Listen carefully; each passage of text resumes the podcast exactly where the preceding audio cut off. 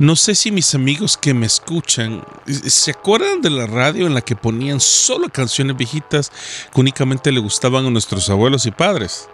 Bueno, les cuento que ya comenzaron a poner muy buenas canciones.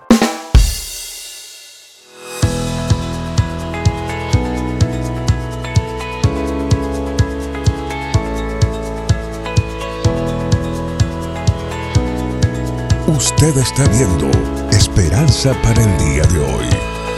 Acabo de cumplir 45 años de edad y nunca me he sentido tan pero tan cansado en la vida como me siento hoy. Me duele todo. Me duelen los pies, la espalda, me duele hasta el pelo y las uñas. Dicen que es la crisis de la mediana edad, pero no lo creo, más creo que es simplemente la crisis de que ya se me vencieron algunos empaques.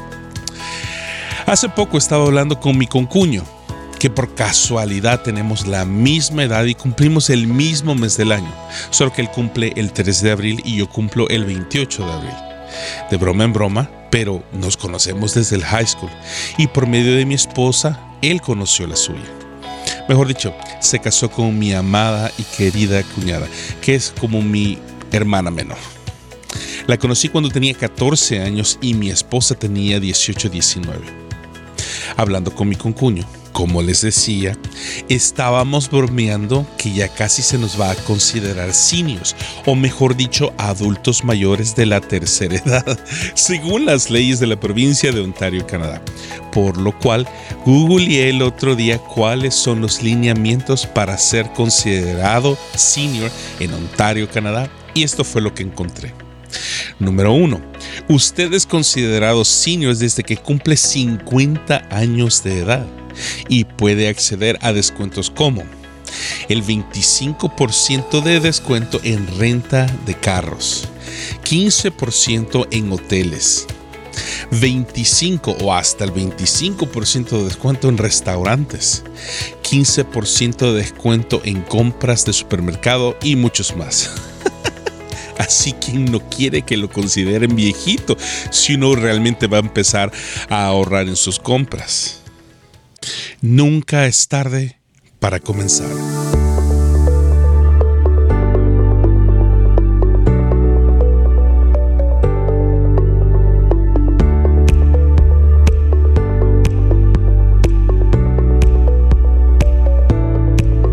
Todos conocemos el nombre de Moisés, el patriarca que Dios levantó para liberar a Israel de la esclavitud de Egipto.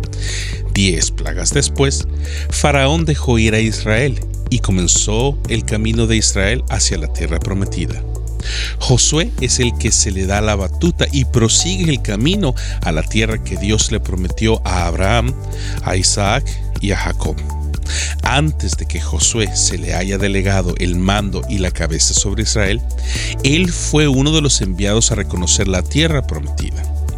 Los doce espías fueron a reconocer la tierra prometida, pero cuando regresaron y dieron su apreciación de lo que les esperaba por delante, diez dijeron que tenían miedo y que morirían todos en el intento de la conquista, y solo dos pudieron ver lo que Dios tenía para ellos por delante los cuales fueron Josué y Caleb.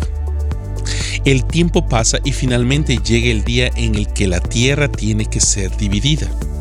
Caleb se acerca a hablar con Josué el día que vio cerca el cumplimiento de la promesa de Dios para él. Y eso es lo que dice Josué 14 del 6 al 13. Lo leo en la nueva traducción viviente. Una delegación de la tribu de Judá dirigida por Caleb, hijo de Jefone, el ceneseo, se presentó ante Josué, quien estaba en Gilgal. Caleb le dijo a Josué, recuerda lo que el Señor le dijo a Moisés, hombre de Dios, acerca de ti y de mí, cuando estábamos en Cades Barnea. Yo tenía 40 años cuando Moisés, siervo del Señor, me envió desde Cades Barnea a que explorara la tierra de Canaán. Regresé y di un informe objetivo de lo que vi. Pero los hermanos que me acompañaron asustaron tanto al pueblo que nadie quería entrar en la tierra prometida. Por mi parte, seguí al Señor mi Dios con todo mi corazón. Así que Ese día Moisés me prometió solemnemente, la tierra de Canaán, por donde recién caminaste, será tu porción de tierra y la de tus descendientes para siempre, porque seguiste al Señor mi Dios con todo tu corazón. Ahora, como puedes ver, en todos estos 45 años desde que Moisés hizo esa promesa, el Señor me ha mantenido con vida y buena salud tal como lo prometió, incluso mientras Israel andaba vagando por el desierto. Ahora tengo 85 años. Estoy tan fuerte hoy como cuando Moisés me envió a esa travesía y aún puedo andar y pelear tan bien como lo hacía entonces. Así que dame la zona montañosa que el Señor me prometió. Tú recuerdas que mientras explorábamos, encontramos ahí a los descendientes de Anak que vivían en grandes ciudades amuralladas. Pero si el Señor está conmigo, yo los expulsaré de la tierra, tal como dijo el Señor. Nunca olvides las promesas que Dios te ha dado.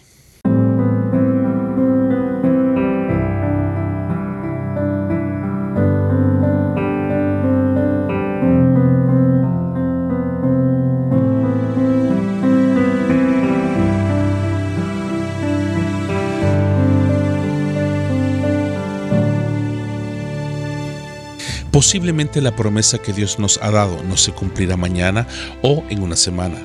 Posiblemente sí, pero ¿por qué no sucede ya? Simplemente, en muchos casos, no estamos listos para recibir el cumplimiento de la promesa de Dios. Es como si este día a usted se le regalara un jet privado. Suena hermosa la idea de tener su propio avión, viajar por el mundo, en cualquier momento, a cualquier hora. Pero, ¿Sabe usted cuánto cuesta el mes del gasto básico de un avión privado? Déjeme contarle que el sueldo base de un piloto privado es de 47 mil dólares al año. El combustible para aviones actualmente cuesta alrededor de 2 dólares por galón en promedio. Un avión grande como el Gulfstream G700 quemará alrededor de 380 galones por hora a un costo de 760 dólares por hora. También deberá pagar tarifas e impuestos según la ruta del avión, más gastos por usar el aeropuerto, más gastos por parqueo en el hangar en donde se guardará su avión. Por esta razón es que Dios no nos da un avión privado de la misma manera sucede con el cumplimiento de las promesas de Dios, ya que podría ser una bendición o una no bendición el recibir lo que Dios tiene para nosotros en el momento, escuche, inadecuado. ¿Qué hacer para poder entonces recibir la respuesta o bendición de Dios? Fácil, haga lo que hizo Caleb. Número uno, no olvide la promesa de Dios. Recuérdela siempre, téngala frente a usted. Número dos, no pierda la esperanza y la fe que Dios le dará lo que le prometió.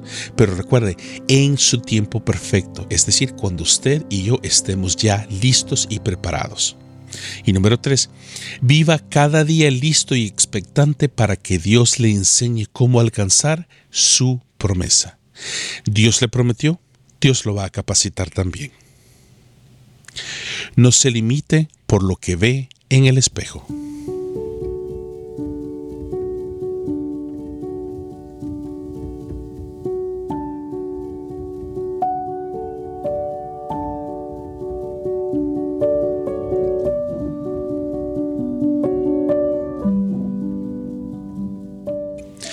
Cuando los doce príncipes de la tribu de Israel fueron a reconocer la tierra que se les había prometido, vieron lo que naturalmente tenían que ver. Vieron su impotencia, su cansancio, su incapacidad de derrotar a los gigantes hijos de Anak, como lo narra el libro de números 13. No podemos cambiar nuestro pesimismo frente a las dificultades, pero en especial a las limitaciones físicas que vemos y tenemos. Por esta razón le dije, no olvide la promesa que Dios le dio. Y esa es la clave. Porque cuando enfrente un río Jordán frente a usted y en medio de la promesa que Dios le dio, sepa que Dios va a abrir el camino para usted. Que cuando enfrente las murallas de Jericó y vea ante sus ojos su impotencia y que no hay ninguna manera lógica de poder derrotar y derribar esas murallas, el poder de Dios sí lo hará. Recuerde que cuando Dios llama, Dios provee. Pero cuando Dios promete, Él se encarga de abrir las puertas correctas en el momento correcto o derribar las murallas en el momento adecuado. Deje de limitarse por lo que sienten las rodillas y el dolor de espalda, que todavía Dios no ha acabado con usted ni conmigo. ¿Cómo lo sé? Porque yo lo estoy viviendo. Cuando he perdido las esperanzas de seguir adelante y todo se ha derrumbado dentro de mí. Ahí ha estado Dios para recordarme que lo que veo frente a mí cada mañana no soy yo, sino que esto es únicamente temporal y que Dios tiene preparada una mejor vida para todos nosotros. Si no es aquí en la tierra, tendrá que ser entonces en la eternidad junto a Él. Alístese para poder alcanzar la promesa de Dios.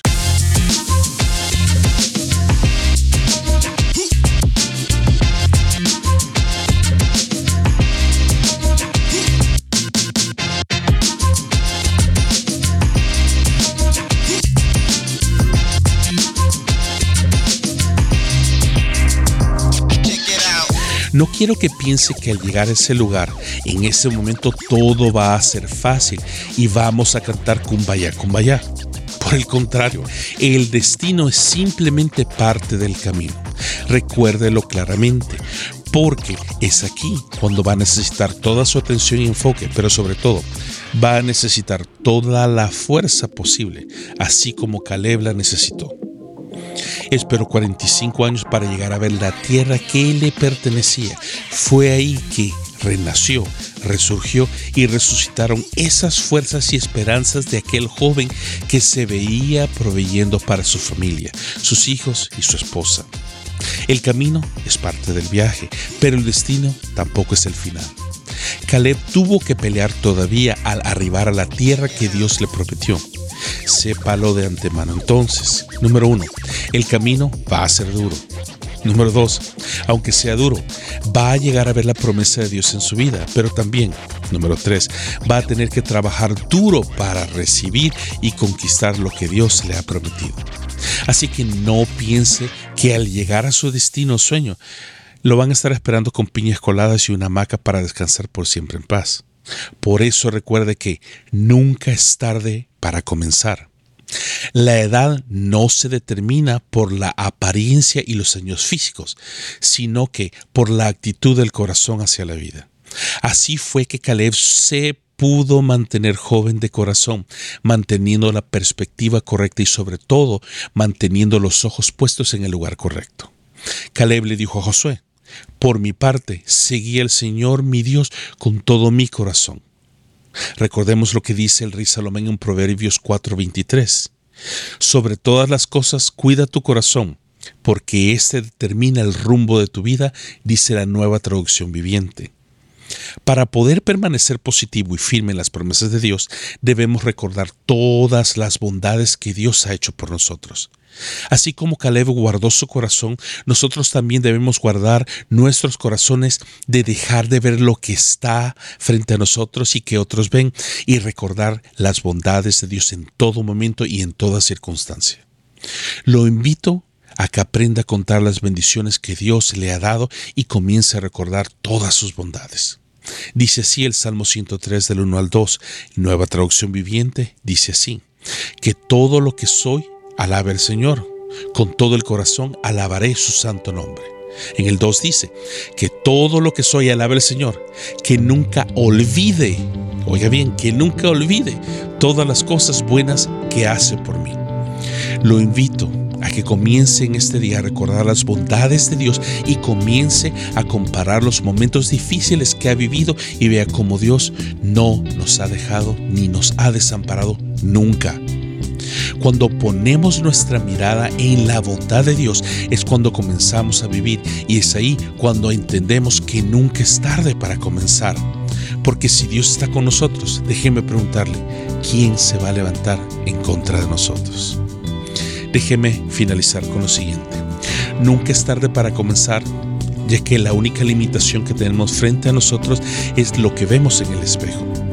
Dios está atento y presente en todo lo que hacemos. Tenemos que confiar en Dios sabiendo que Dios nos dará las fuerzas para seguir adelante y que podemos decidir como decidió también Caleb. El Señor me ha mantenido con vida y buena salud tal como lo prometió. Incluso mientras Israel andaba vagando por el desierto, ahora tengo 85 años. Estoy tan fuerte como cuando Moisés me envió a esa travesía y aún puedo andar y pelear tan bien como lo hacía entonces. El profeta Isaías dice así en Isaías 40:31, nueva traducción viviente dice así. En cambio, los que confíen en el Señor encontrarán nuevas fuerzas. Oiga, los que confían en el Señor encontrarán nuevas fuerzas, volarán alto como con alas de águila, correrán y no se cansarán, caminarán y no se desmayarán. El rey David dice así en el Salmo 125 del 1 al 2 y reafirma esta verdad diciendo, los que confían en el Señor están seguros como el monte Sión. No serán vencidos, sino que permanecerán para siempre. Así como las montañas rodean a Jerusalén, así rodea el Señor a su pueblo, ahora y siempre. ¿Qué más me queda decir que, si usted está desanimado y se siente que ha perdido la perspectiva y no sabe bien para dónde va, no es por su edad, ni por su condición física, pero posiblemente sea porque está parado sobre la superficie incorrecta y tiene los ojos puestos en el lugar incorrecto. Levante su cabeza en alto y mire hacia el cielo y vea las maravillas que Dios ha hecho y sobre todo hará con usted y conmigo, pero especialmente por todos los que hemos aprendido a confiar en el amor incondicional de Dios. Nos vemos la próxima semana.